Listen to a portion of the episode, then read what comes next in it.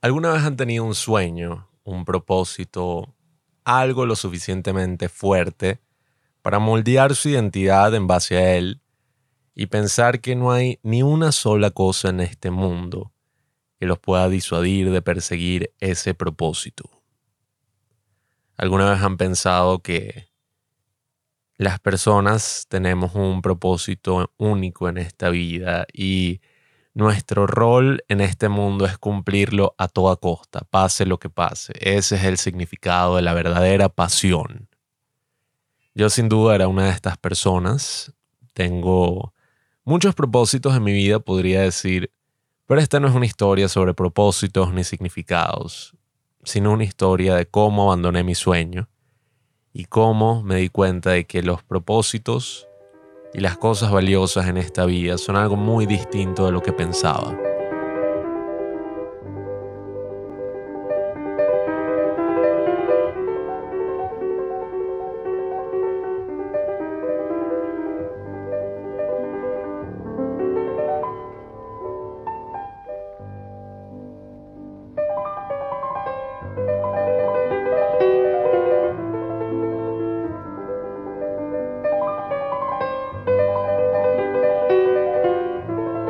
Parece súper interesante que en todo este mundo de la actuación, del cine, del teatro, de todo esto, cuando tú le preguntas a un actor por qué quiere ser actor o cuál es su historia, ¿no? ¿Cuál es su historia detrás de esta gran pasión? Todos los actores que he conocido en mi vida te van a contar una historia muy hermosa y muy bonita sobre cómo nació este amor por el arte, este amor por la actuación. Te van a decir algo así como que bueno, yo desde que era niño siempre quise interpretar, siempre quise entrar en la piel de esos grandes personajes que veía en el cine o en las tablas. Siempre tuve ese gran, no sé, ese, esa gran necesidad de poder montarme en un escenario y cómo eran las personas que me rodean, ¿no? Ya, tengo como un eructo atravesado. Ajá todas estas personas que he conocido me cuentan estas historias y yo personalmente siempre había pensado que esas historias son pura paja. O para decirlo en una forma menos venezolana, son mentiras, son mentiras que se dicen ellos mismos. Son cosas que decimos para impresionar a las demás personas, porque verdaderamente nadie sabe cómo todo este amor por el arte o por una pasión en general nace en primer lugar.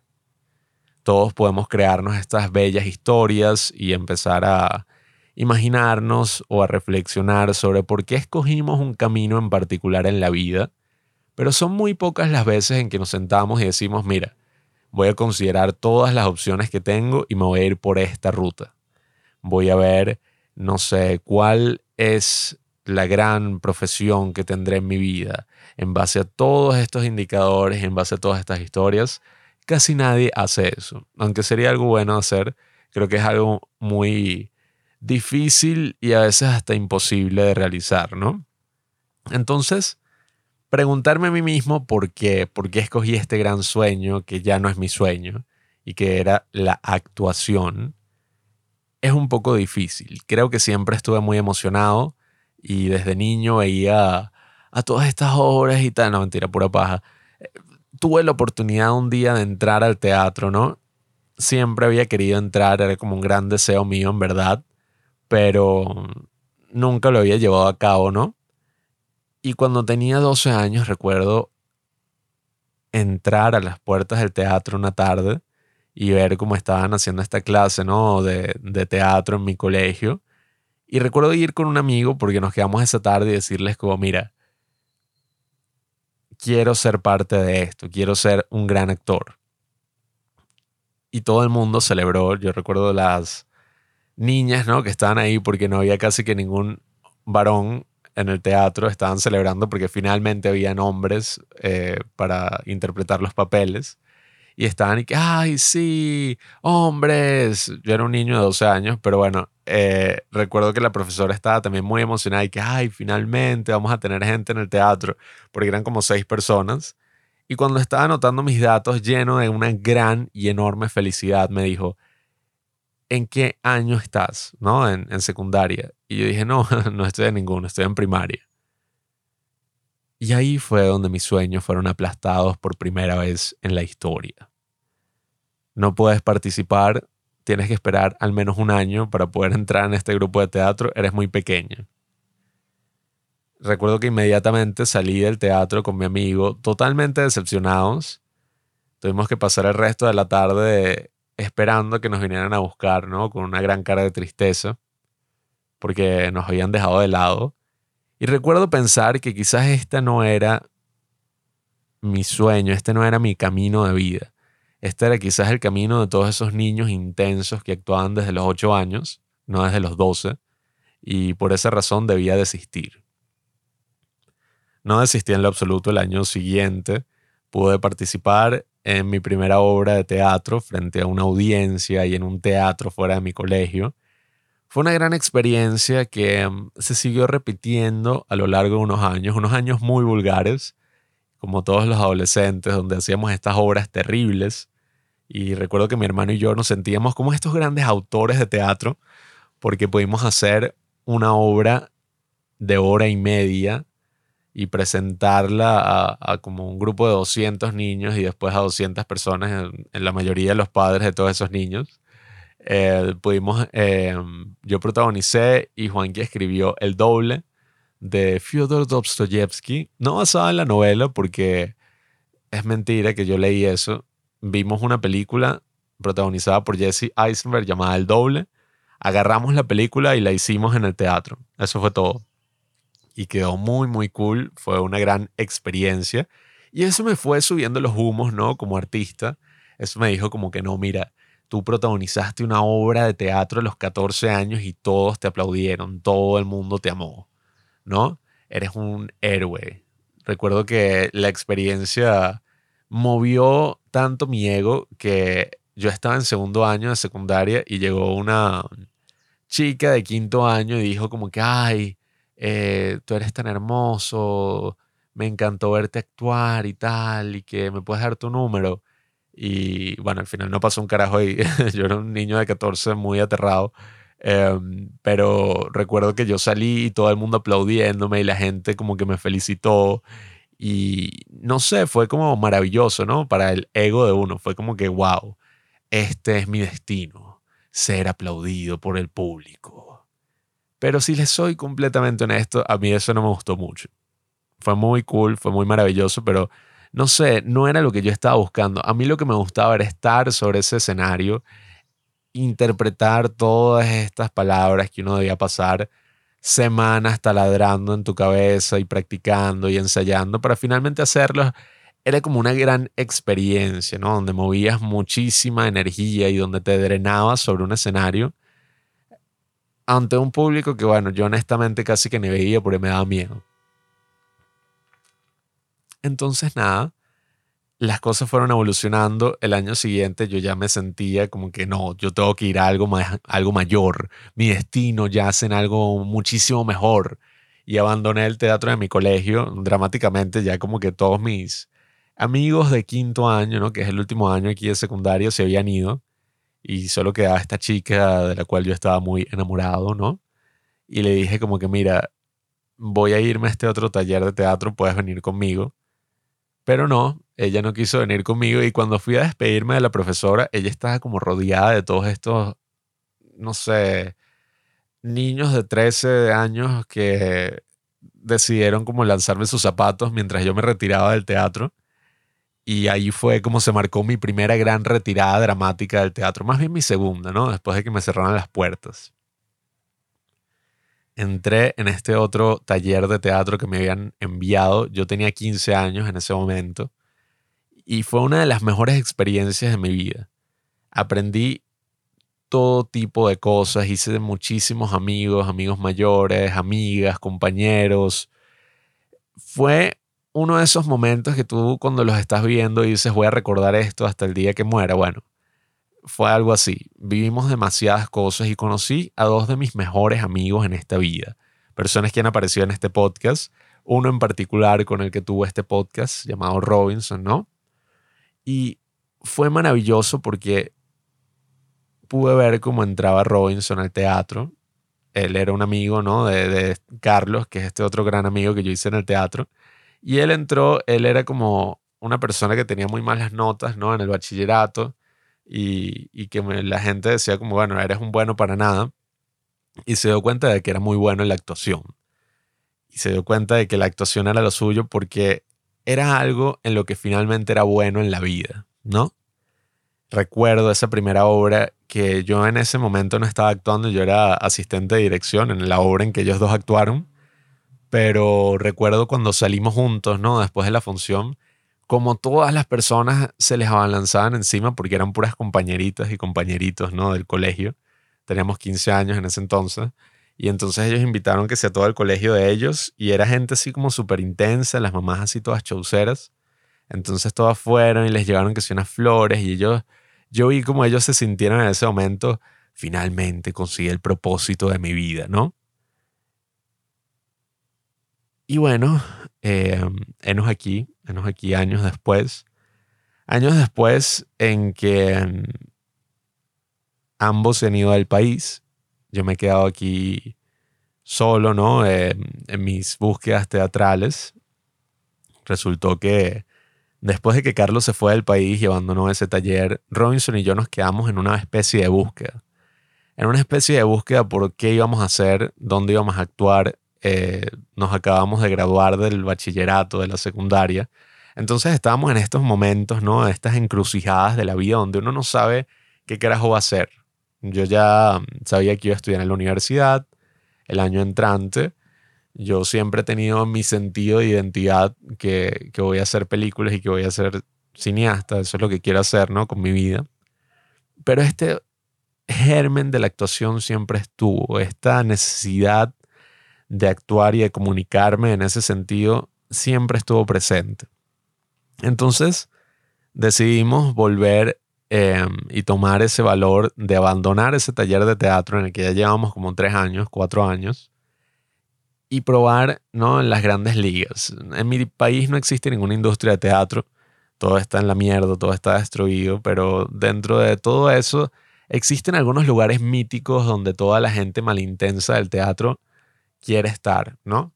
Uno de esos lugares es un taller que dura tres años, em, un taller experimental de teatro, donde tienes que hacer una audición para entrar y la cosa es como un monasterio.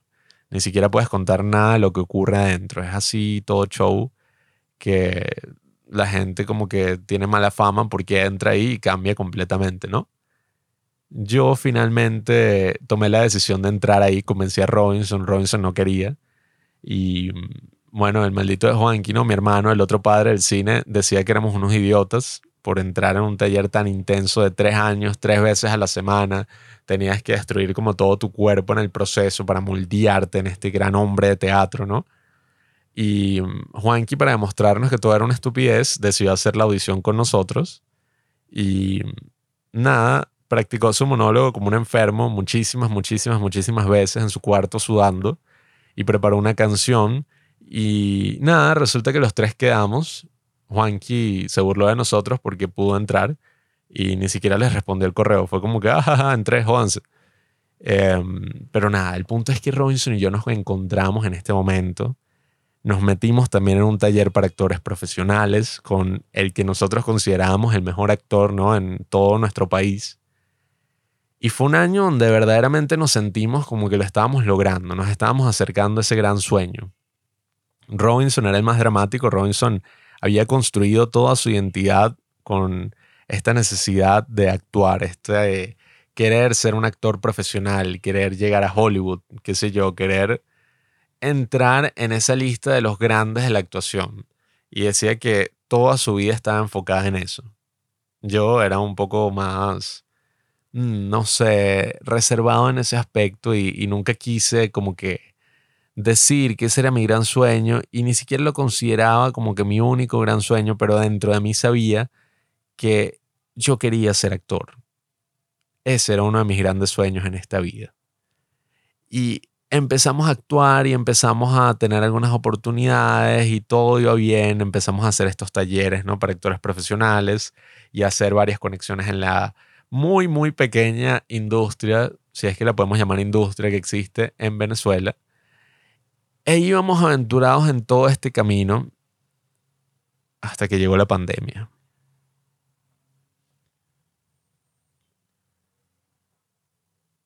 Tuve que abandonar el taller en el que había pasado año y medio de mi vida esforzándome. Ya Robinson se había salido de ese taller porque no lo pude aguantar.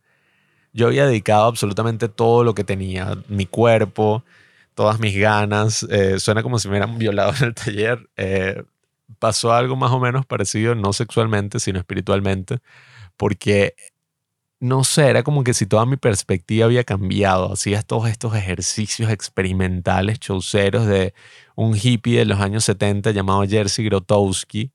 Y entonces empezás a tener como que una visión de la vida así toda teatral y dramática. Y, y veías estos videos de mierda en YouTube que mostraban a los grandes ¿no? del teatro experimental teniendo como estas convulsiones extrañas en un escenario y diciendo que eso era arte, ¿no? Entonces me vi forzado por mí mismo, ¿no? A, abandonarlo, porque llegó la pandemia y pasé seis meses sin entrenar, pasé seis meses comiendo como un loco y sacando mis penas como finalmente iba a terminar el mundo, ¿no? Y entonces recuerdo que eventualmente se propuso la idea de volver a hacer teatro, pero hacer teatro online. Y entonces me veía en una maldita videollamada de Zoom o de Google Meet con todas estas personas tratando de actuar mientras se les caía la conexión o haciendo algo que era completamente absurdo y ridículo que nadie nunca debió haber hecho en toda su vida. Y en ese momento dije, me tengo que ir. Yo pasé muchísimos días reflexionando, escribí todas las cosas que sentía en dos cartas, una para mis compañeros y otra para mi maestro, porque dentro de todas esas situaciones dramáticas en las que me fui, una en la que me lanzaron zapatos y otra en la que simplemente tuve que ver la cara de decepción de mi profesora de cuatro años, ¿no? Una persona que todavía es mi amiga hasta estos días y que valoro muchísimo. Decidirme bien, decidirme eh, intensamente, ¿no? Entonces les escribí esta carta y, y bueno, muchos la tomaron bien, otros la tomaron mal, algunos lloraron incluso porque esta experiencia nos había unido demasiado a todos. Y nada, me di cuenta como poco a poco esa vela de la actuación se iba apagando, ese gran sueño dorado iba perdiendo su brillo.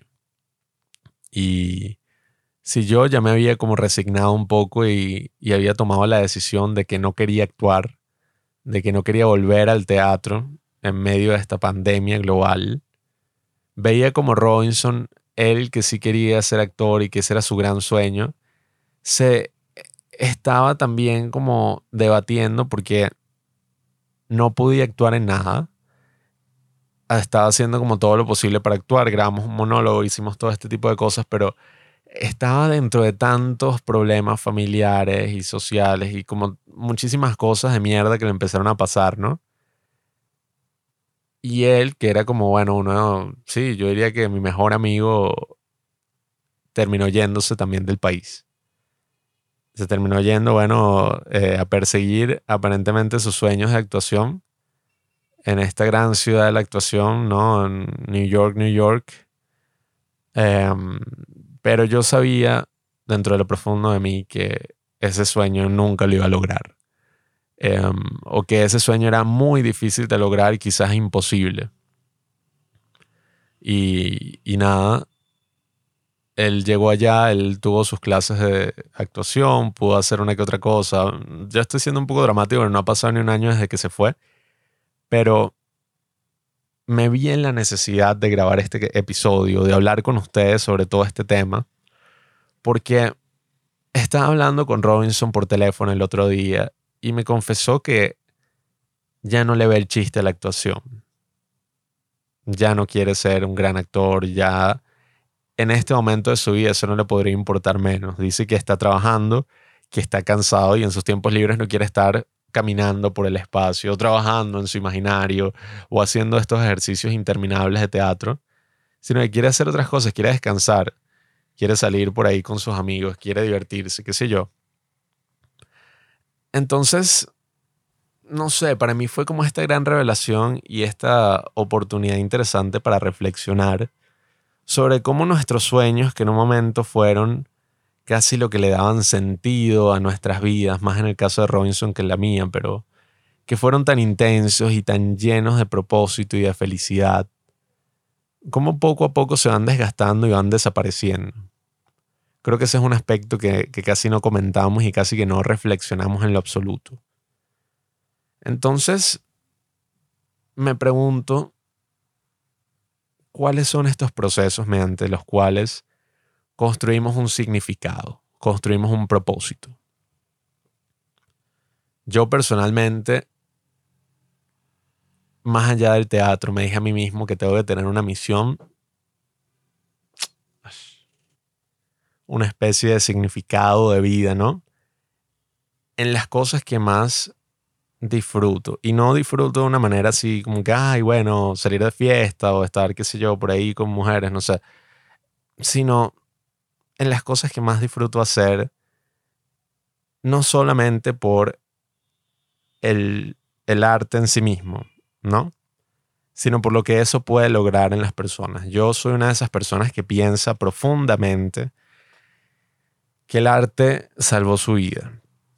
Yo creo que a través del arte me he podido conmover, he podido lograr esos momentos de catarsis y he podido construir y grabar y, hacer cosas que, creo que han tenido un impacto muy, muy significativo en mi vida. No solamente por la experiencia en sí, que ya me parece un valor, bueno, gigantesco que no cambiaría por nada, sino por los efectos que he tenido en otras personas. Em, no es que yo sea, no sé, este gran cineasta eh, de millones de personas que todo el mundo ama. Evidentemente no he llegado hasta ese nivel. Tengo 21 años. Pero he podido conseguir el significado en las cosas que hago.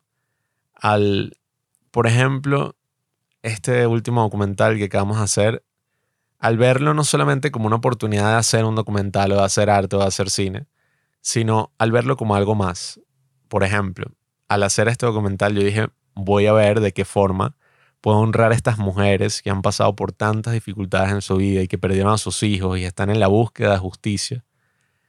¿Cómo puedo honrar a estas mujeres y demostrarles que con el cine no solo podemos documentar lo que pasó para que nadie nunca lo olvide, sino que podemos compartir esta gran deuda que tenemos, esta gran deuda de justicia? Entonces, esos pequeños significados que he ido construyendo para mí tienen un valor inmenso y creo que es importante reflexionar sobre ellos. Yo personalmente ya pienso que mi carrera actoral o teatral o todo eso está muerta. Decidí asesinarla con mis propias manos porque creo que no es lo que yo estaba buscando en esta vida he conocido a muchísimos actores, he trabajado con algunos actores, he pasado mucho tiempo en ese mundo escuchando muchas conversaciones. Y déjenme decirles que no es un mundo muy bonito que digamos.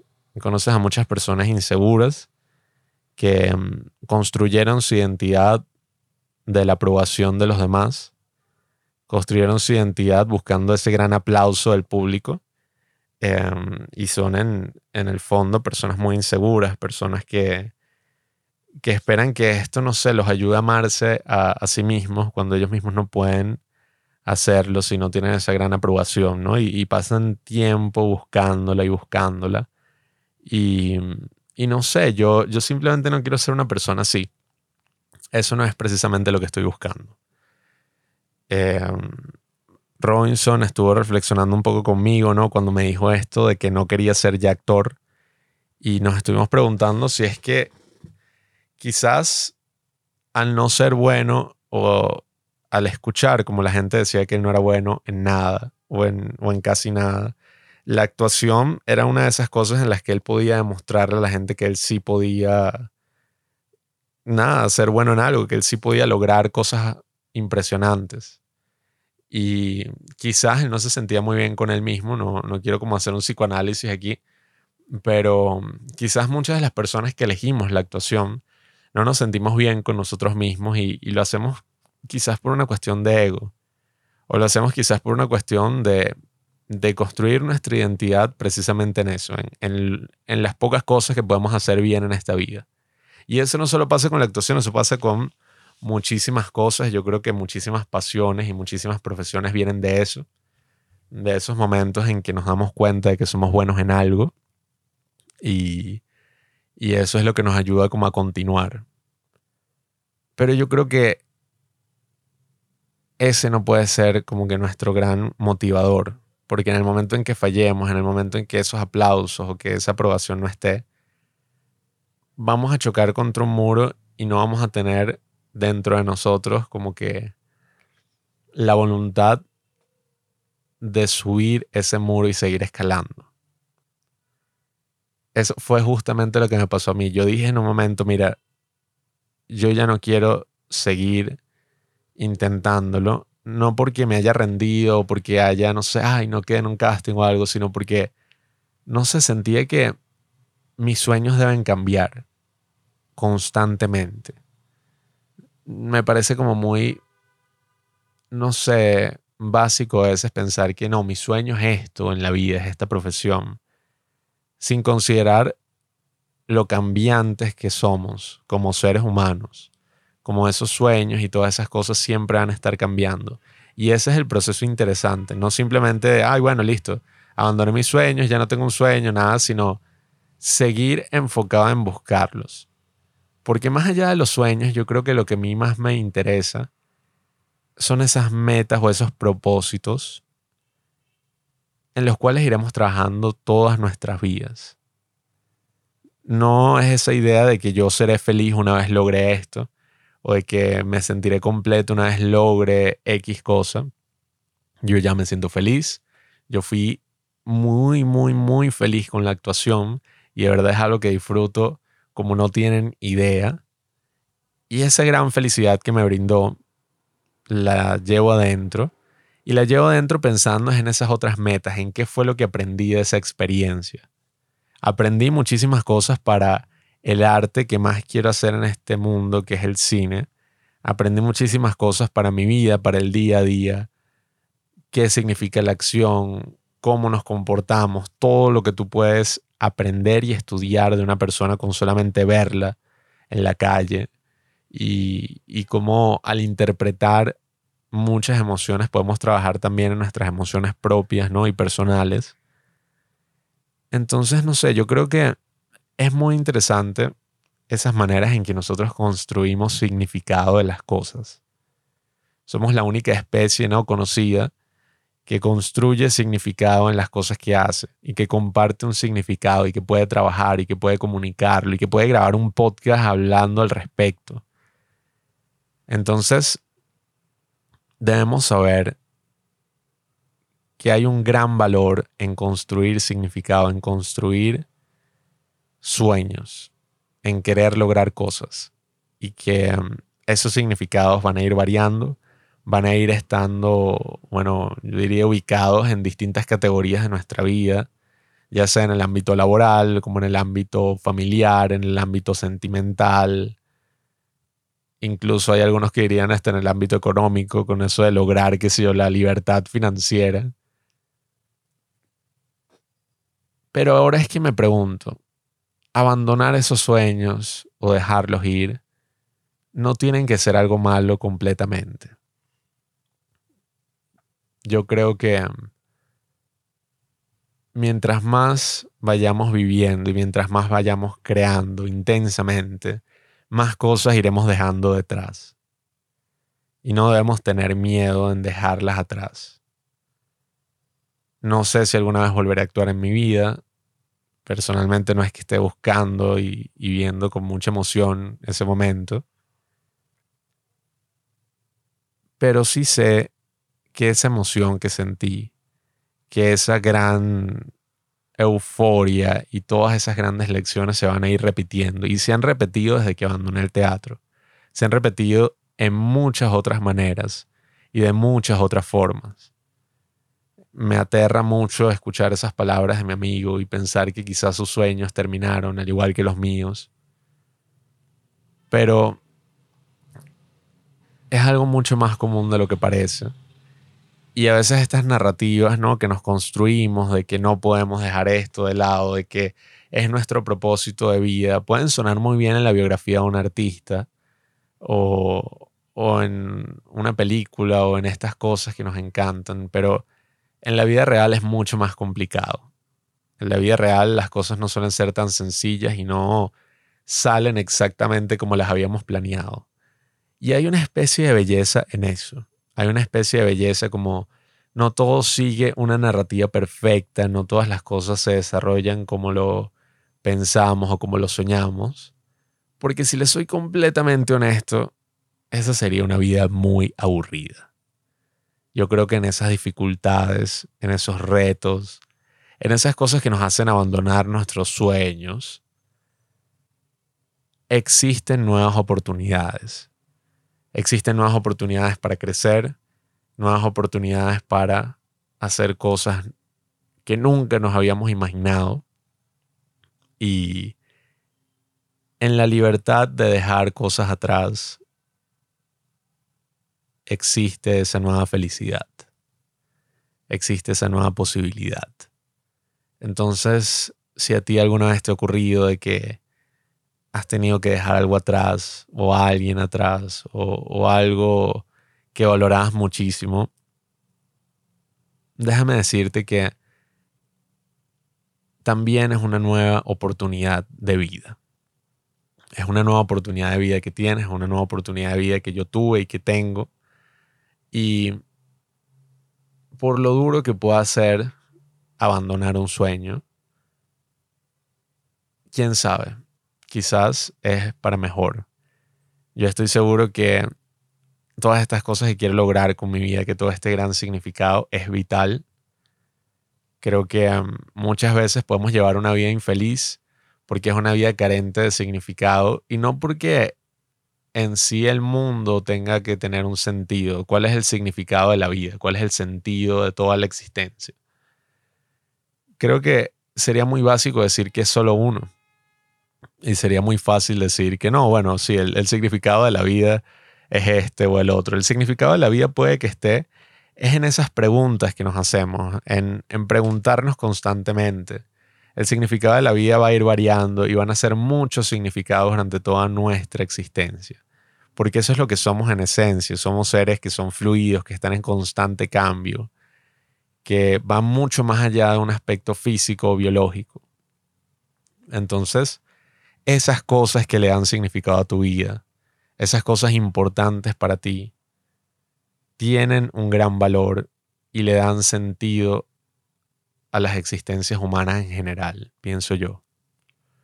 Em, creo que lo importante de esta semana, ¿no? Que estoy sacando esto muy tarde y, me ha costado mucho llegar como a este espacio de reflexión, es preguntarnos cuáles son esas cosas, ¿no? A las cuales le damos un valor gigantesco, cuáles son esas cosas que le dan sentido a nuestras vidas, que, que están muy llenas de significado para nosotros. Y cuáles son esas otras cosas que podrían serlo. Creo que la imaginación es ese gran antídoto, ¿no? Ese gran antídoto para muchas veces nuestra infelicidad. ¿Cuáles son esas cosas que pueden darnos un mejor significado? ¿Cuáles son esas cosas que nos pueden emocionar de igual manera? ¿Dónde están esas cosas? ¿Dónde debemos buscarlas? Y continuar, nunca parar. Debemos continuar siempre buscándolas y, logrando todas esas cosas que tanto queremos. Así que nada, queridos amigos, em, finalmente por primera vez estoy compartiendo esta historia, ¿no? Y, y, reflexionando un poco yo mismo, porque uno casi nunca se agarra ese espacio para hacerlo.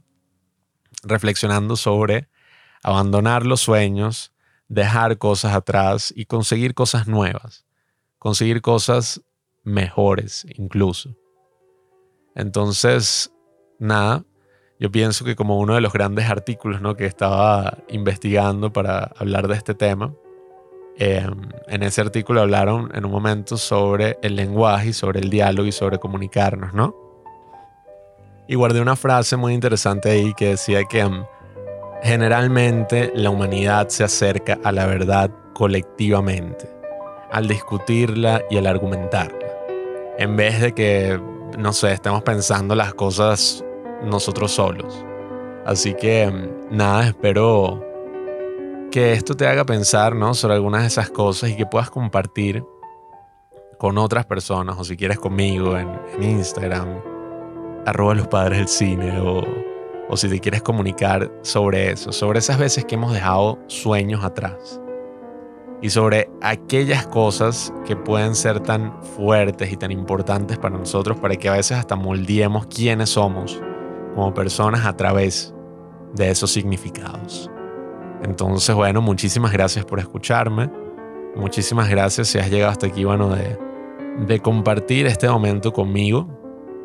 Y nada, querido amigo, querida amiga, lo que sea que esté detrás ¿no? de, de este micrófono.